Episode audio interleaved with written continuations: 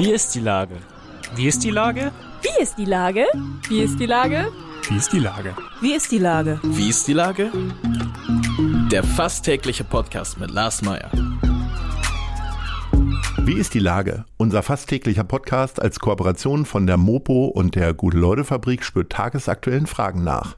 Mein Name ist Lars Meyer und ich rufe fast täglich gute Leute aus Hamburg an.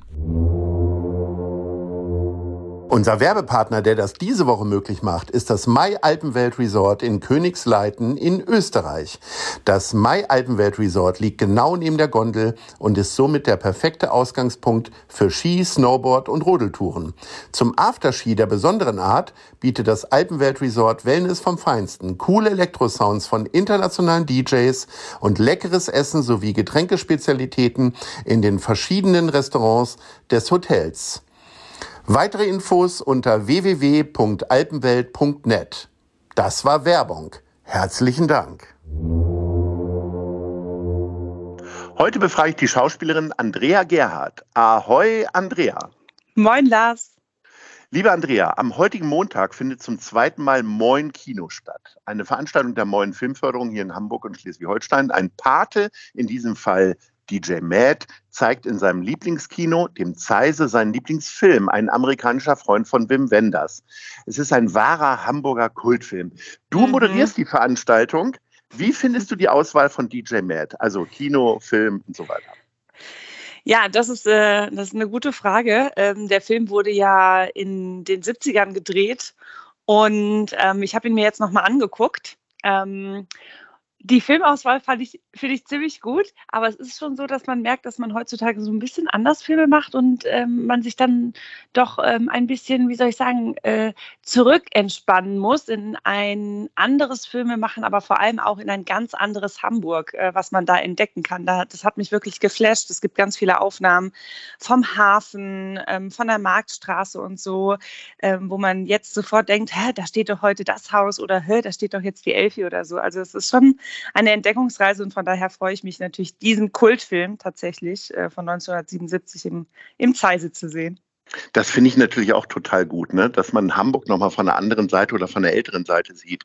Äh, die erste Ausgabe gab es ja mit absolute Giganten und äh, da gibt es so in der Schlussszene diesen Schuss da auf die Stelle, da wo jetzt die Elbphilharmonie steht und es ist irgendwie, es ist ja wirklich eine, eine völlig andere Skyline zu Neudeutsch gesagt und äh, also Hamburg wieder zu entdecken im Film finde ich immer wieder großartig. Konntest du dich denn einigermaßen orientieren da? Erkennt man das sofort?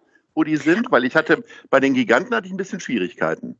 Ja, also ab und zu ist es nur so ein diffuses Gefühl, aber was dir beim amerikanischen Freund sehr gefallen wird, apropos Skyline Lars, ist es so, dass es ja auch in New York gedreht wurde. Also auch oh. das New York der 70er gibt es ein bisschen zu entdecken, weitaus weniger als Hamburg, aber wir wissen ja auch, Hamburg ist die schönere Stadt, nicht wahr? Na, das weiß ähm, ich gar nicht.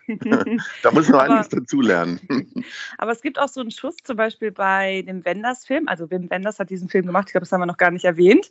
Mhm. Ähm, der ist tatsächlich an einem meiner Lieblingsorte, äh, wird da auch gezeigt, nämlich äh, die Strandperle. Und da sieht es auch noch ganz anders aus. Also es ist schon so, dass man meistens ziemlich schnell erkennt. Also ich bin dieses Jahr 20 Jahre in Hamburg und ich weiß dann meistens schon, ähm, wo wir da ungefähr sind gerade. DJ Matt hat ja als Lieblingskino äh, das Zeise-Kino gesagt. Ich glaube, damit spricht er sehr, sehr vielen Hamburgerinnen und Hamburgern äh, aus mhm. der Seele. Was macht denn für dich das Zeise so zu etwas Besonderem?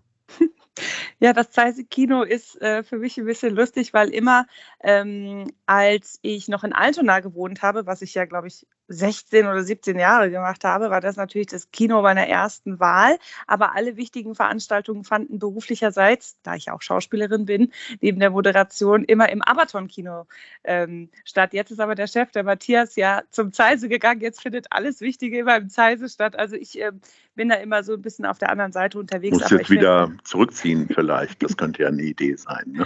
Ja, was ich halt schön finde, ist, das ist halt diese schöne ähm, Zeise-Fabrik da. Man steht steht da immer im Trockenen, ne? gerade jetzt Herbst, Winter. Wir haben ja schon einige Regentage gerade hinter uns in Hamburg. Also ich finde, das ist einfach ein Kino mit sehr viel Flair und mit einer sehr guten Pizzeria um die Ecke. Ich glaube, ihr wisst alle, welche ich meine. Bestimmt. ähm, wie sieht denn für dich so ein perfekter Kinobesuch aus? Ich muss ja kurz aus dem Nähkästchen plaudern. Ich war letzte Woche schon im Kino Triangle of Sadness in Zeise mhm. und für mich beginnt ein guter äh, Kinobesuch ja schon mit Eiskonfekt und es gab kein Eiskonfekt. das war das erste Mal, dass ich an diesem Abend verstört war. Der Film hat mich dann nachhaltig noch weiter verstört tatsächlich. äh, wie, wie ist es denn für dich perfekt im Kino? Also äh, bei mir beginnt das tatsächlich auch ein bisschen mit der Essensauswahl. Äh, ich habe ja schon viele Filmfeste besucht. Da ist natürlich Popcorn total verpönt. Ja, äh, bei Filmfesten gibt es ja kein Popcorn, weil es Kracht macht und weil die Leute äh, nicht in der Lage sind, leise Popcorn zu essen. Ich würde sagen, gäbe es einen Wettbewerb für leises Popcorn-Essen im Kino, würde ich es gewinnen, würde ich diesen Wettbewerb gewinnen. Nutzt du dann das, den Popcorn? Ja, ich habe da so meine Technik. Ich kruschel okay. da auf jeden Fall nicht in der Tüte rum und so. Ja. Also oh, gutes, ja süßes Popcorn. Damit fängt es schon mal an. Ich war mal in ähm, Irland und habe Once gesehen und äh, habe Popcorn bestellt. Ein schöner äh, Musikfilm ein wahnsinnig toller Musikfilm. Und mhm. ähm, da äh, habe ich den ersten Snack genommen und war dann total irritiert und schockiert, dass es tatsächlich salziges Popcorn gibt. Mittlerweile findet man das ja auch bei uns hier so in Deutschland. Aber ich würde sagen, gutes Popcorn, ein leckeres Getränk, ein fantastischer Film, ähm, der mich idealerweise rührt. Ähm, Kino ist ja schon irgendwie so ein wahnsinnig besonderes Erlebnis. Also diese Konzentration, sich anderthalb Stunden oder zwei Stunden ähm, mit äh, einigen Menschen zusammen zu konzentrieren. Das Handy wird nicht in die Hand genommen und dann nur sich auf diese Reise der, der Filmeerzählung zu machen, der Geschichtenerzählung. Ich finde, das ist ein unverwechselbares Erlebnis, was wir viel mehr fördern müssen und äh, wo wir wirklich jetzt Anreize äh, schaffen müssen, die Leute wieder ins Kino zu locken. Und deswegen freue ich mich vor allem auf diesen neuen äh, Kinoabend da.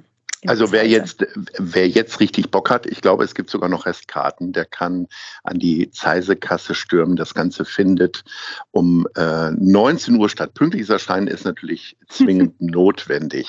Dafür stehe ich ähm, mit meinem Namen, Lars. Ja, dafür, genau, das ist wohl wahr. Ähm, Hast du denn auch einen Bezug zu DJ Matt oder kennst du ihn bisher nur von der Bühne? Warst du mal beim Beginnerkonzert? Äh, ja, mehr als ähm, einmal. Ähm, ich bin also tatsächlich, also zweimal? ich bin tatsächlich ein riesen Fangirl und ähm, mhm. habe den Guido schon mal auf der einen oder anderen Veranstaltung auflegen gehört und äh, bin so, also ich freue mich so tierisch jetzt äh, mal mit, äh, mit ihm zu sprechen und auch zu gucken, was, was bewegt ihn ne, in diesem Film. Warum ist ausgerechnet dieser Film sein Lieblingsfilm? Mag er diesen 70er-Look, der alles ja so ein bisschen ockerherbstfarbend äh, getauft ist von Wim Wim Wenders so sehr? Was bewegt ihn da und äh, äh, wie steht er in Sachen Filmmusik da? Ähm, hat er auch schon mal Angebote gehabt oder so? Das, also ich habe viele Fragen an ihn und ich muss mich zusammenreißen, dass ich ihn nicht direkt erstmal nach einem Selfie frage, würde ich sagen. Was dich wiederum bewegt, ist ja äh, sehr viel die Deutsche Bahn, nämlich immer Richtung äh, Bergdoktor zu den Dreharbeiten. Äh, yes. die finden jetzt noch bis Anfang Dezember statt. Das ist ja so, ich sag mal, Oktober, November, da fährt man nicht gerne Zug, oder? Es, ist, es fröstelt jedes Mal, wenn der Zug anhält und äh, irgendwie sind die Leute auch genervt, kommen in ihren nassen Klamotten rein oder wie erlebst ja. du jetzt so die Fahrten äh, rund in, den Süden? Ja, tatsächlich durchwachsen. Ich glaube, es liegt einfach an der Lage, in der wir gerade alle so sind, ähm, dass äh, gerade irgendwie viele sehr schlechte Laune haben und das auch ähm, immer wieder an einem selber oder auch an ähm, unschuldigen Zugpersonal auslassen. Ähm, ich muss sagen, dass ich jetzt gerade, meine Zugfahrten waren jetzt gerade nach Elmau, das sind ja mittlerweile gerade acht Stunden, weil es auch so eine Baustelle auf der Strecke gibt. Das ist wirklich unglaublich lang gerade. Jetzt gerade waren sie sehr entspannt. Ich hatte schon sehr durchwachsene, ich hatte schon sehr heiße Zugfahrten dieses Jahr und äh, in den letzten zwei, drei Wochen hatte ich sehr kalte Zugfahrten. Ich glaube, die Deutsche Bahn hat die, die Heizung auch noch nicht angemacht, so vorbildmäßig. Aber ähm, es ist eine Fahrt, die einer Meditation gleicht. Ich kenne mittlerweile fast jede Ecke. Ich kenne jedes vegetarische und vegane Gericht auf der Karte, was sich ja 100 Prozent improved hat. Und ähm, es ist die Zeit, wo ich am meisten E-Mails schreiben kann und am besten Texte verfassen kann und so, weil ich so konzentriert im, in der Bahn arbeiten kann, ähm, dass ich dass ich das so hinnehme. Aber es sind schon immer wieder weite Reisen für, für die Tage, die ich dann da drehe vor der Kamera, ja. Bis Ende Oktober wiederum hast du kürzere Zugfahrten, nämlich nach Lübeck im Theater Mhm. äh, Ähm, ist, genau. ist der Komet der Leidenschaft zu sehen. Äh, was ist das? Ja, das ist eine szenische Lesung ähm, eines erotischen Groschenromans auf kom äh, komödiantische Weise. So habe ich das jetzt mal so ausgedrückt zu versuchen. Also es ist eine, es ist halb einstudiert, was wir da machen. Wir sind ein Team von äh, insgesamt vier, also drei Schauspielenden und einem Musiker auf der Bühne. Ähm, aber 50 Prozent ist auch Improvisation. Das heißt, wir lassen uns sehr viel Freiheiten, unsere Rollen. Ich spiele zum Beispiel eine Frau und einen Mann, ähm, die sich dann finden und die von Sekunde eins an eine sehr große sexuelle Spannung zueinander führen, aber dann natürlich doch nicht so richtig zueinander kommen und nachher kommt ein Höhepunkt äh, nach dem anderen gemeinsam. Das ist alles sehr weird, was ich erzähle. Aber es ist wirklich sehr, sehr lustig. Ähm, es lohnt sich, da hinzukommen. Das Theater Kombinale, das ist mitten in Lübeck in der Höchststraße. Es ist wunderschön. Kleines, privat geführtes Theater, äh, wo ich schon seit vielen, vielen Jahren spiele. Und ähm, tatsächlich begab es sich so, dass ich mir vor zwei Wochen während einer Vorstellung des Kometen meine Nase angebrochen habe. Also die Vorstellung, Action ist auch garantiert, sage ich jetzt mal. Das heißt, du hast da alles vollgeblutet? Und die Leute Ja. haben gedacht, es wäre Mhm. Kunstblut oder wie? Ja, genau. Also es war so ein bisschen so, dass mein Abgang ist ähm, im ersten Drittel des Stücks hinter so einem Sofa. Ich lasse mich da so runterfallen und leider hat sich da das Textbuch verkantet und ist wirklich, ich bin ungebremst auf mein Textbuch äh, ge gestürzt mit der Nase. Und dann war ich natürlich fürs Publikum, war es ganz gut, weil ich war natürlich jetzt dann hinter dem Sofa Ja. äh, und dachte so, ach, es ist nichts passiert, aber dann schoss es sozusagen das Blut aus meiner Nase. Mein Textbuch war voller Blut und ich bin dann so einmal kurz abgehumpelt und äh, bin dann so mit einem Pflaster nach ein paar Minuten wieder aufgegangen und wir konnten Ach, weiterspielen. Quatsch, wie so ein Ha- äh, Antonio Rüdiger hat sich neulich, äh, ich glaube, 20 Stiche nähen lassen, äh, weil Oh er eine. Platzwunde hatte, der Fußballer von Real Madrid. ah, So schlimm war es bei dir nicht, aber hast du denn so Nee. Tempos in der Nase gehabt? Oder? Nee, also das Nasenbluten habe ich hinter der Bühne ziemlich schnell in den Griff gekriegt, aber ich hatte dann noch so ein Pflaster in meinem Geldbeutel, das habe ich immer dabei, weil wenn ich mir mal Blasen lau laufe, wenn ich mir Mhm. mal die Nase breche, dieses Pflaster, das habe ich mir dann auf die Nase äh, geklebt, dann bin ich wieder aufgegangen. Wofür ich sollte so das jetzt helfen, wenn ich das jetzt so völlig Ja, weil ich, so, ich hatte auch so einen kleinen Cut auf der Nase. Ah, auch dieser klar. Cut hat okay. geblutet. Ja, dann macht das Pflaster Sinn. Und Ja. wenn man dann auf der Bühne steht, ist es, ist es, also man hat ja eh sehr viel Adrenalin und dann passiert auch noch was, dann hat man noch mehr Adrenalin und man denkt, es ist ja gar nichts passiert und dann gehst du wieder auf und du spielst weiter und du denkst die ganze Zeit so, weil es natürlich höllisch wehgetan und gepocht hat und so. Und ich dachte die ganze Zeit so, oh Gott, blutig jetzt wieder oder blutig nicht. Das gleiche habe ich immer wieder übrigens auch beim Bergdoktor, weil äh, das Praxismotiv, wo wir drehen, hat sehr, sehr niedrige Türen.